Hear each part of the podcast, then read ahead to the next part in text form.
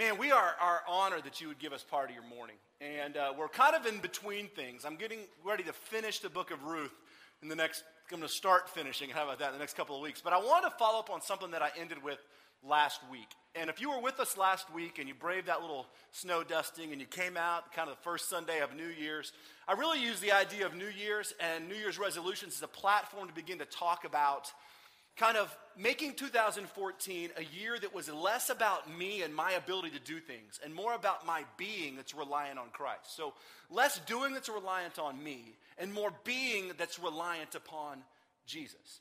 And, and by way of doing that, kind of setting that up, I, I told you that I did a little bit of research and I found that the three most popular uh, New Year's resolutions for 2014 were that I was uh, going to be healthy that I was going to be happy and that I was going to fall in love. Those were my those were the most popular New Year's resolutions for 2014 and in a little bit of a tongue-in-cheek way I kind of explained why those are a little bit ridiculous, right? I mean, how we're going to declare our own healthiness or, or declare our own happiness or declare that we're going to fall in love, you know, and we just sort of talked about that and and, and I use that as a platform to talk about how we're so me driven in our desires. Like, if I just fix these three things, if I just fix a few things, my life will be better. And how it's all reliant upon me. And the challenge for 2014, really, at least in my own world, is to say, God, I want to be reliant upon you and what you have. And, and so we use that as a platform, and you can go back and take a listen to it. It's, it's on the web. But um, I got a, a, conversation, I had this conversation with someone shortly thereafter, and they, they hollered at me and said, Hey, listen, I, I'm a little convicted. Because I'll be honest with you, one of my New Year's resolutions for 2014 was to be happy. And uh, they, they, knew I was going to, they told I was going to share a little bit of this conversation, so I'm not betraying any confidence. But they said 2013 was a really awful year. And, and I want to be happy in 2014. I want the fresh start. I want to live with joy. And so that was my New Year's resolution to be happy in 2014. In the course of our conversation, I started talking about, I said, you know, a, a few years ago, I actually more than a few years ago, I, I shared a, I preached a message, or I shared a message out of Psalm 105 that really kind of what I believe painted the picture for how to reclaim joy in your life, how to live sort of in a different way, and, and claim victory over those things and, and, redeem that sort of stolen joy. And, and this person I were visiting, and they said, you know, would you ever consider revisiting those things? And I said, sure, you know, down the road, I'll, I'll definitely do that. And fast forward to Thursday, I got a, a, an email from another person that said, hey, Trev, listen, here's the deal. I'm struggling. I'm in an awful job situation, and I dread getting up and going to work every day. And so I don't know how to find joy in those moments. So we kind of emailed back and forth. And, and Thursday afternoon, I started thinking, I had some other stuff planned out. I just started thinking, maybe, just maybe, there's more than just two of us that have really wrestled with this idea of joy. And so I tend to think that most of us have been there at some point in time. Maybe we're not there right now. Maybe it's been a, it's a season or a wave that comes. But most of us have wrestled, have wrestled with the idea of living in a life of, that has had our joy stolen. You know what I mean? You're like, living in a place where you've allowed a circumstance or a person or a thing or something to literally rob you, rob you of a life that you were called to live in joy. And those things don't happen on purpose. And I'm not talking about the, the sort of streaks of sadness and difficulty that come with tragedy or loss, but I'm talking about those things that creep into your mind and in your life that rob you mentally and spiritually and emotionally of any joy. Sometimes they're relationships, sometimes they're fears, Sometimes it's sin, sometimes it's whatever it is, but it has its way of creeping into our lives and literally robbing our lives of joy. And I use the word stolen because that's exactly what it is. You didn't mean for it to happen, you didn't prepare for it to happen, but one day you wake up and you've allowed this thing, whatever it is, to rob your life of that joy, and you desperately want it back. And it doesn't define our lives, but it marks seasons of our life. And I've certainly been there at times where I just go, I'm not in love with my life. And I think that the Bible paints a very specific picture that there's a, there actually is a remedy. There is a way of thinking and living that sets us up for a pattern that says, God, I want to, I want to redeem this broken part of my life. I want to live this life of joy. Now, before we really kind of dive into it this morning, I want you to understand how you were created to live. Because without understanding how you were created to live, really trying to find a remedy for a joyless life is, is kind of a mess. It doesn't even really work. Because we have to understand that we were created to have lives of joy.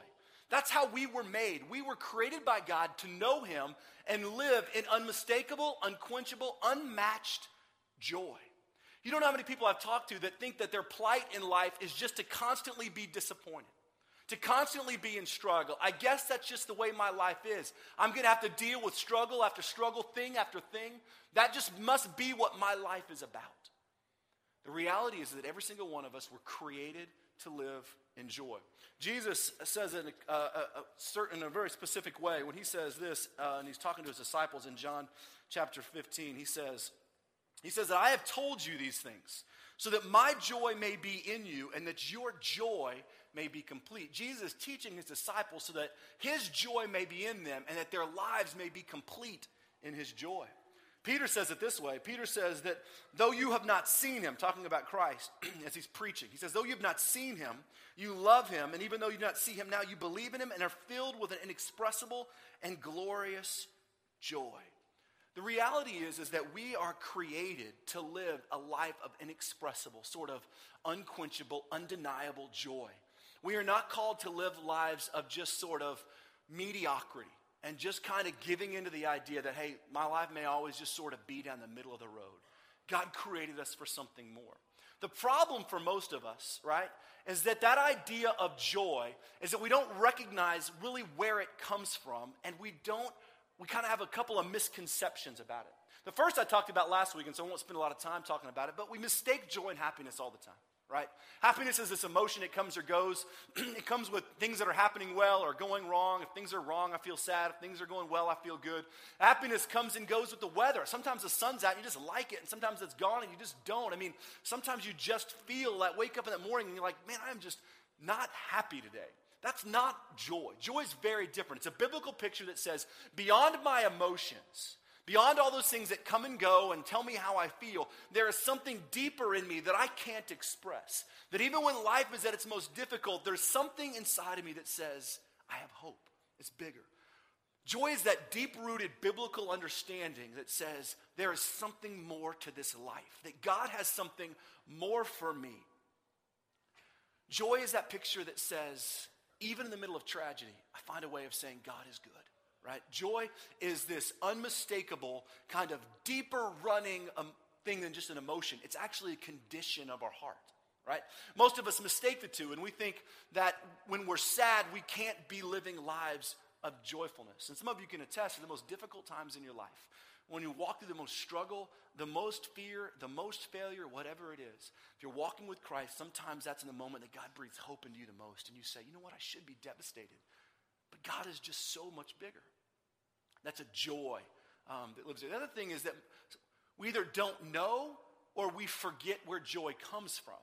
Now, let me tell you this if you are not a, a follower of Christ, if you've never given your life to Jesus Christ, then true joy is a myth.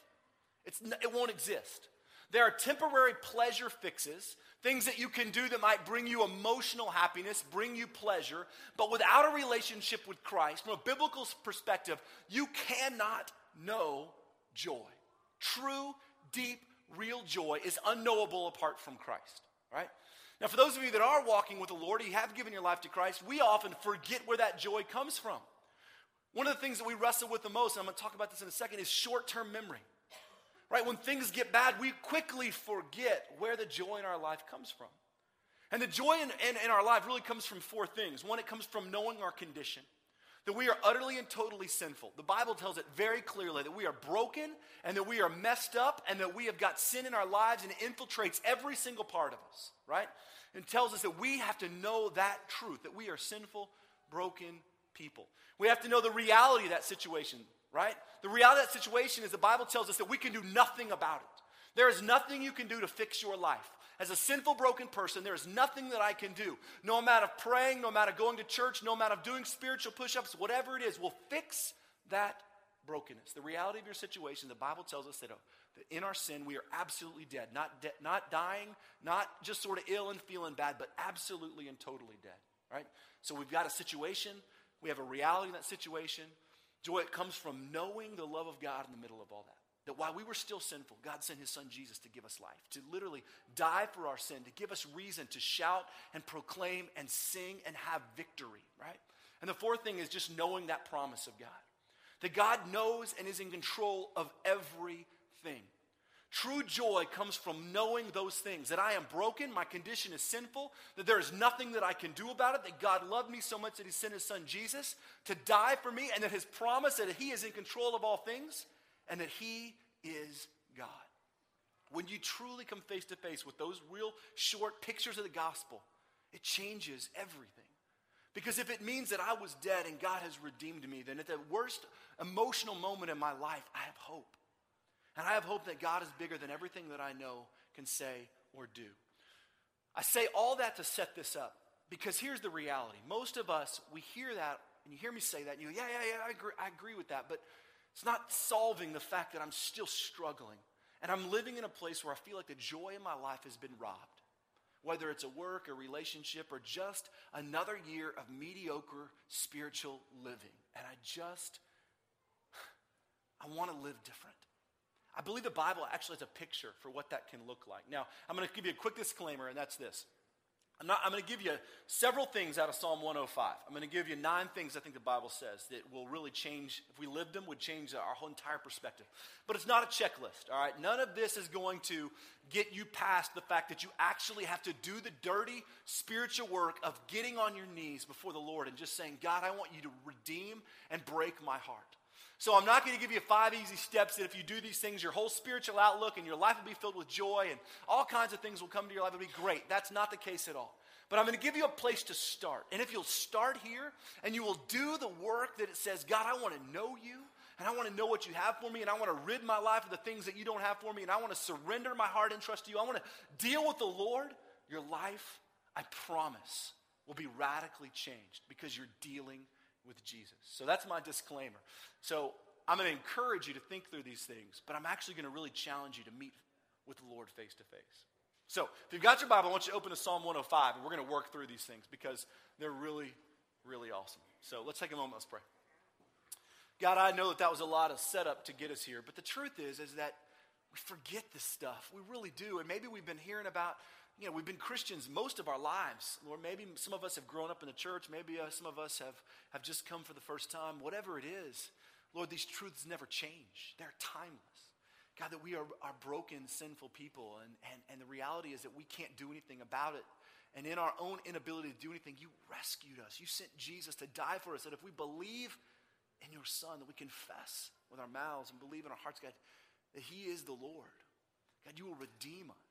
And the promise is that you know everything and are in everything, and there is hope in you. And God, no matter what this world throws us, no matter what the world around us wants to rob us from, and the lies it wants to feed us about who we are and what defines us, they're lies.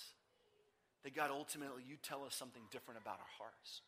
So, God, I pray as we open Psalm 105, what we discover is a remedy, a way of living, a challenge to live differently and think differently that will remedy that picture of stolen joy.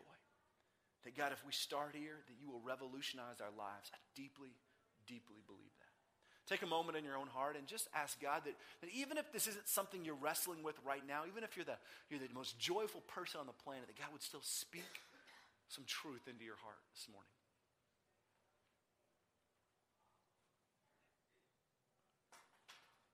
Lord, we turn this time over to you. Move in our lives. Take a moment and just pray for someone beside you. We say this each week. Be in the habit of praying for other people, even if you don't know their name. Just whisper that God would move in them. It can be that simple.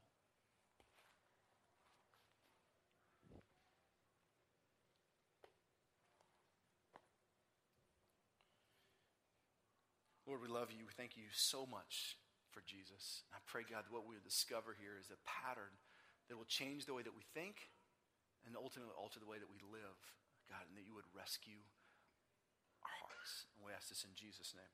Amen. So, Psalm 105, we're going to be looking at the first uh, five verses. Uh, yeah, five verses.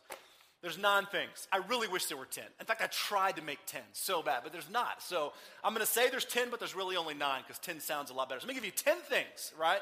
That if you listen closely to these 10 things, right? Nine things, they will really revolutionize the way that we think and live. So if you've got your Bible, let's open it up and then we're going to walk through them here together. So the Psalms were written for a lot of different reasons, but most importantly, they were written as part of the worship experience in the life of Israel, the nation of Israel. This was the things that they cried out. It was, they were written as, as not just poems and poetry, but as things that were poured over. And so, while some of the Psalms were written as like cries of David, they were all used in the worship life of Israel. And so, Psalm 105 is a call to remember the greatness of God. And that's really what this whole thing is about a call to remember the greatness of God. And this is what our psalmist says Give thanks to the Lord Call on his name. Make known among the nations what he has done. Sing to him. Sing praises to him. Tell of his wonderful acts. Glory in his holy name. Let the hearts of those who seek the Lord rejoice. Look to the Lord in his strength. Seek his face always. Remember the wonders he has done, his miracles, the judgments he has pronounced. The setup to this psalm is actually a call to remember. That's sort of the big picture. And as I was reading through this a while back and then again this week, I was really convicted over sort of the things that are laid out here in those first five verses. I mean, almost that sort of throwaway entry point to this much longer psalm about remembering the grandeur and greatness of God. And as I started poring over these things, what I realized were these were things that I didn't do. These things, these 10, 9 things in there are things that I just wasn't living.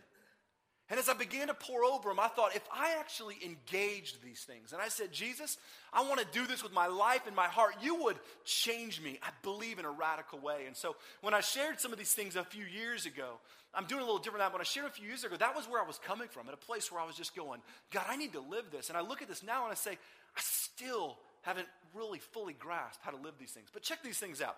There's nine of them here. The first one the psalmist says is, Look, give thanks to the Lord. Now, at face value, that sounds really easy, right? Just say, hey, God, thank you for that. I mean, I'm really grateful. Uh, thank you, God. But, but the psalmist is actually talking about something much bigger. He's talking about an entire lifestyle of thankfulness that gives great, kind of grateful thanks to the Lord in all circumstances and situations. Look, if you want to remedy a broken place of, of joy in your life, you begin by thinking differently about your life and being grateful for what God has given you. Give thanks to the Lord. Most of the time, our struggle with thankfulness comes because we are disillusioned with what we don't have, right? We always want something more. I don't actually blame us, I blame our culture. It feeds us lies. As soon as we get something, it replaces it with the next best thing happens with electronics or whatever it is. You know, you saved up all your money and you finally got the iPhone 4, whatever, and they got a 5 out now, and everybody else has got it, right? Or your car gets, as soon as you buy it, something goes wrong, or there's a newer model, whatever. The culture constantly puts things in front of us that says what you have is not enough. Long for more, desire more, right? Part of our struggle is that we are wrapped up in this sort of place of not being grateful for what we have. Part of it is a mindset and saying, God, I'm going to declare to you. Then instead of being disappointed that my car is old, I'm going to be grateful that I'm one of the pop, you know, kind of the top 5% of the entire world that even owns an automobile. I'm going to be grateful that what I have works or at least drives. Then instead of being so disillusioned with what we don't have, we say, God, I'm grateful for the little things that you've given me. Most of us are so frustrated with where our lives are that living a life of gratitude and thankfulness to the Lord isn't even in our repertoire. It's not even in something that we think. We just long for more. And if we can get that more, whatever it is, then we will finally be able to rest and be happy. If I can just get into this house or that relationship, if I can just find a boyfriend or a girlfriend that really was awesome, then my life would come together. Instead of being grateful for the moment that I'm in. We long for the next thing. Part of redeeming your kind of lack of joy, remedy for stolen joy, is saying, God, I'm going to be grateful to you right now, right where I am. Right? A few while back, we, I preached the book of Jonah. And one of the things we talked about in Jonah was while Jonah was in the middle of the belly of this fish, right?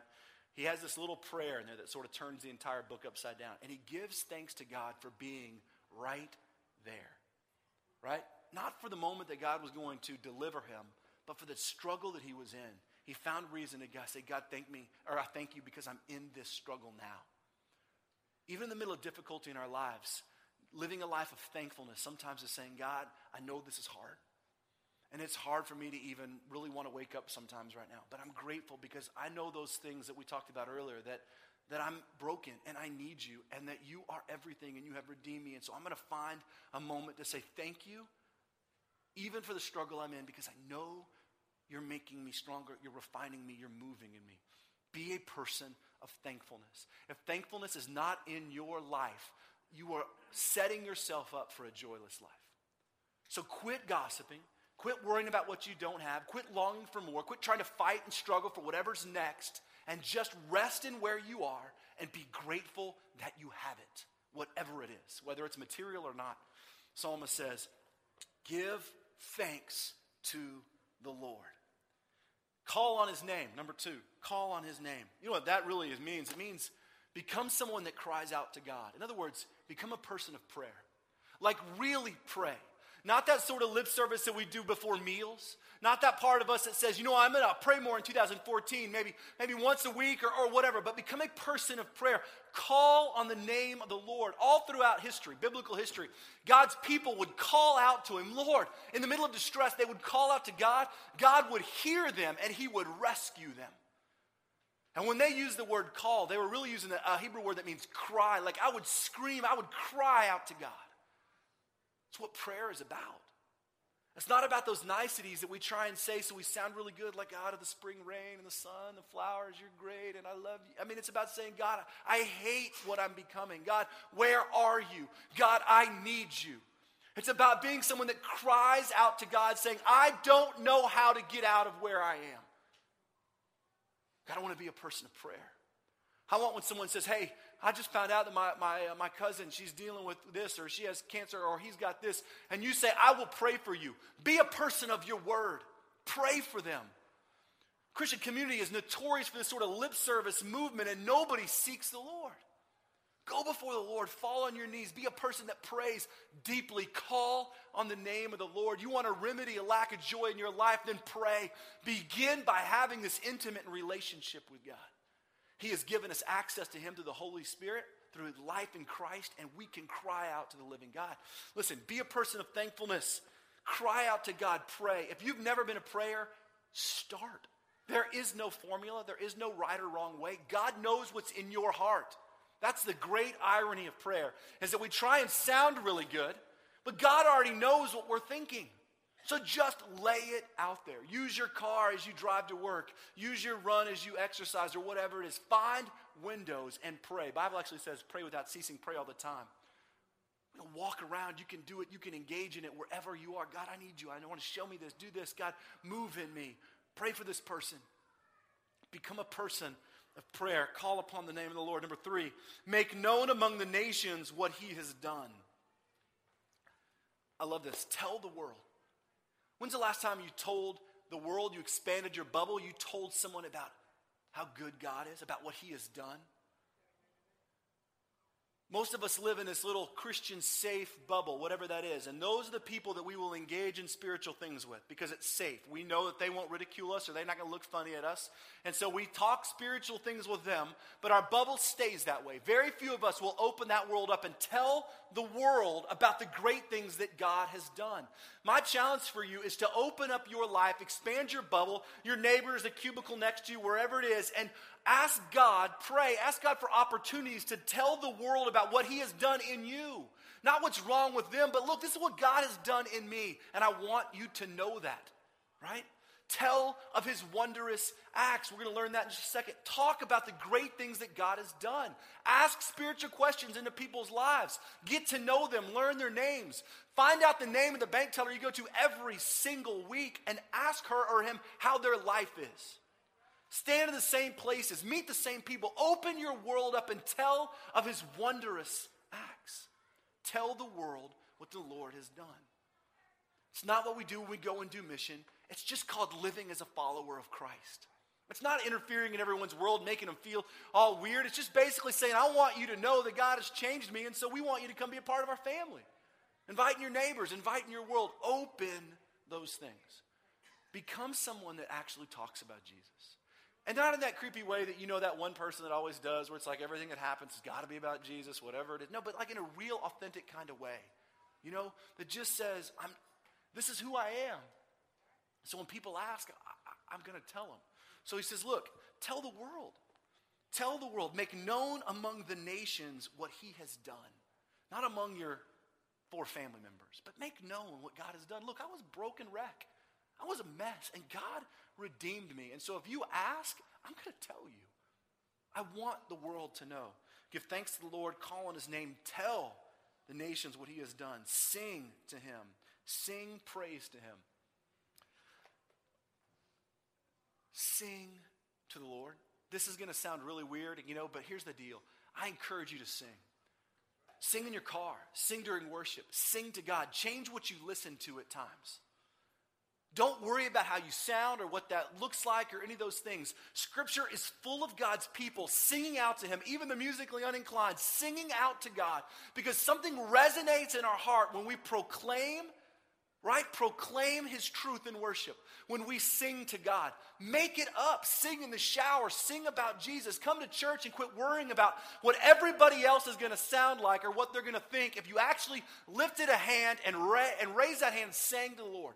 Most of us are so concerned with what everybody else thinks they won't even sing to the God that redeemed our lives. so afraid they're going to hear me. Man, let God hear that cry. Try and read the Bible and try and skip over all the parts where God's people sung to him. It gets real short real fast, especially the Old Testament. They sang to the Lord. Even the apostles, when they gathered, they sang hymns and spiritual songs all throughout the New Testament. Sing to God. Man, don't go to a church that's driven by performance, right? Find a church where you can engage participatory in worship. Sing, sing to the Lord, sing with everything that you have. Man, it's just a clear call in Scripture. Part of it is when you begin to sing and you get lost in worship, you want to talk about joy that fills your heart in those moments? Man. Sing, sing praise to him, number four. Number five, tell of his wonderful acts. Similar to the one about telling the nations, but this is a little bit different to me because I think most of us in the Christian community are really good at telling each other our prayer needs. Hey, this is what's going on. I'm struggling with this. Pray for me, pray for me, pray for me. But we're not really great at sharing the wonderful things that God has done. Like, tell the world about what God has done in your life. When He has done something great, when, when a prayer has been answered, share those praises. Because when we share those praises, we relive that truth. And if we don't relive that truth, our memory gets really, really short. And we forget that God has met us along the way and done things. So if you've asked someone to pray for you, and God does something great, go back to that person and say, I want to tell you that as you prayed for me, this is what God did. And it may not be that great. Maybe God just reminded you that you didn't need that guy. And you've been praying, all your friends, y'all all get back together or whatever, that relationship be better, and you have a boyfriend, and that didn't happen, and now you realize that he was a disaster for you. Go tell those people, God actually showed me that he was all I needed. Right? I want to tell you about the wonderful things that God has done. Tell each other not just the times you struggle, but the times that you see God's victory. Share praises, share concerns, tell of those wonderful acts. The Bible is full of God's incredible, incredible move. In fact, this entire thing, this love letter, if you will, is a picture of God's wonderful acts, intermixed with fear and struggle and despair and failure. God's wonderful acts cover all of it. Share those things. So sing of his name, sing his praises, tell the wonderful acts, glory in his holy name. Let all the hearts of those who seek the Lord rejoice. You know what this says to me? It says smile. Glory in his name. Find moments in your life to live joyful. Do those things that bring you great joy. Laugh more, play more, run more, engage with your family, play with your kids. Find things in life that bring you joy and engage them. This thing that we have is short, it's but a whisper. You wake up one day and you're 30, you're 40, you're 50, your kids are grown, you're no longer able to rock them, or you're no longer at this stage or that stage, and it goes by like that. It is way too short to not live and engage with joy. God has given us incredible reason. Even in those moments of despair, He's given us reason to smile and to live and to breathe. Find joy in the simple pleasures, the small things that bring you great joy. This thing is a whisper, it is a vapor, right? The Bible even tells us that we are, are like the dust, we're like the grass, we just wither and fade. Life is short. Smile more, right? Open your door, go be with people, engage in life, and enjoy what God has created you for. Part of the reason we allow kind of this stolen joy to be taken from our lives is because we refuse at times to just find great joy in the small things in life and just say, God, I'm to I'm to enjoy today. You know what? I'm just going to do it. I'm going to get out there, even though I don't really want to, and I feel a little crummy about how I look or about how I feel or about whatever. I'm just, I'm going to enjoy you. So I'm going to smile. I'm going to laugh more. I'm going to worry less, right? Worry less. So I'm going to look to the Lord. Uh, look to the Lord. Number uh, whatever number that is. Look to the Lord and His strength. Verse four. A lot of the times we live in constant struggle because we're relying on our own strength. We try and live according to what we can do, what I'm able to accomplish. The psalmist says, Look, look to the Lord and His strength. The reason you're exhausted and tired and running and running and running and feel like you never get a break and never get a breath and life just sort of overwhelms you and it's not one thing, it's another, it's another, it's because you're living according to what you can do. And you can't do it. You just can't. But when we look to the Lord and His strength and we say, God, I want you to supply me. I want you to tell me what matters. I want you to encourage and carry me. I want your strength to be mine. Then all of a sudden life becomes livable. Because God has a way of sorting things out that actually matter. God has a way of removing burdens. We've talked about this a lot when we talked about being yoked, right? That, that when we take on the yoke of Christ, the burden is easy. When we feel like we're pulling and pulling and pulling, it's because we've taken it all on ourselves. Look to the Lord in His strength. If you're worn out, exhausted, tired, just run ragged, there's probably a reason. It's because you're attempting to do everything in your life on your own. Hand it over. Be done with it. Wash your hands of it. Quit worrying about it. Quit living in fear. You can't control it anyway. Just let it go. Right? Look to the Lord and his strength. Two, two more. Seek his face always. You know, that, that is what that is, is the picture of intimacy. Through Christ, God has allowed us access to himself. The idea of seeking the face of God is actually one of intimacy. It's actually to know God. To seek his face means that I'm going to know him intimately in a very deep and very real way, right? I can promise you this, and I, I really do say this on all honesty. 99% of the reason that you are living or you are struggling or I'm living and struggling with a life of stolen joy or a life of mediocrity is because our intimate relationship with Christ is absent. Most of our struggle comes from the place that we do not have a personal relationship with Christ that is built in prayer and in God's Word. We come to church and we hope that I hear enough teaching that makes me feel better about myself until I can get back and hear again next week. We love entertaining preaching so that I feel better about me, and it covers up my lack of spirituality until I engage it again. The truth is, it's just a mask. God has created you for something better, and that is to know Him intimately. Not to know me, not to know what I say about God, not to find whatever preacher kind of tickles your fancy and know what he or she says about God, but instead to know God. Open your word, fall on your knees, get back into relationship with Him. This is where this stuff really begins is when I say, God, I want to do the dirty work that is involved in the gospel of knowing you. I want you to search my heart. I want you to tell me where I failed and where I fall, and I want you to open that up to me. Even though that's hard, I want to know you. And I want to quit hiding this garbage behind my life and in my heart and pretending it doesn't exist. And I want to bare my soul in front of the God that says, Seek my face, know me intimately. Can you use that word to describe your relationship with Jesus? Intimacy. I know God and He knows me. Most of our struggle resides right here. And you know what? There's only one real way to fix it, and that's come face to face with the Lord and just spend time with Him, right? You're never too busy. This life is but a whisper. Spend time with the Lord. Open your word. If you don't have a Bible, take ours, right? Tom will buy more for us. So, right, Tom? So, take that with you. Last one, then we're done. We'll get wrap this up. Number, number 10. number 9. Uh, remember the wonders he has done, his mercies, and the judgments he has pronounced. I've kind of alluded to this a little bit, but you know, one of the great struggles that the Psalms really wrestle with is that Israel has got this incredible short term memory. God has done incredible things. He has delivered them. He has delivered them from the hand of the Egyptians. He has guided them over the Red Sea and through the desert. He's provided food and water and resources and, and warmth and shelter. And Israel, as soon as something goes wrong, they forget all of that. And a lot of the Psalms are written to remind them. In fact, Psalm 78 says this He says, They did not keep God's covenant. They refused to live by his law. They forgot what he had done and the wonders he had shown them. See, part of our main struggle, or at least mine, is that I have a really short term memory. When things are going great, I'm like, yes, I can remember all the great things. But as soon as things get complicated, life gets difficult, struggle comes, fears creep in, man, I forget all that God has done. And we spend so much of our time looking at our lives saying, I am so dissatisfied with where I am, physically, emotionally, spiritually, whatever, that I forget where God has brought me from.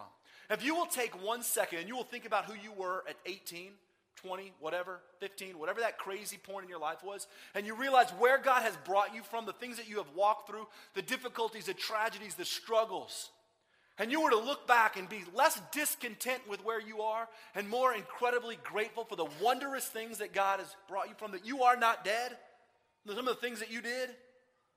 The reality is, is that we are so infatuated with what we don't have that we forget the wondrous things that God has already done.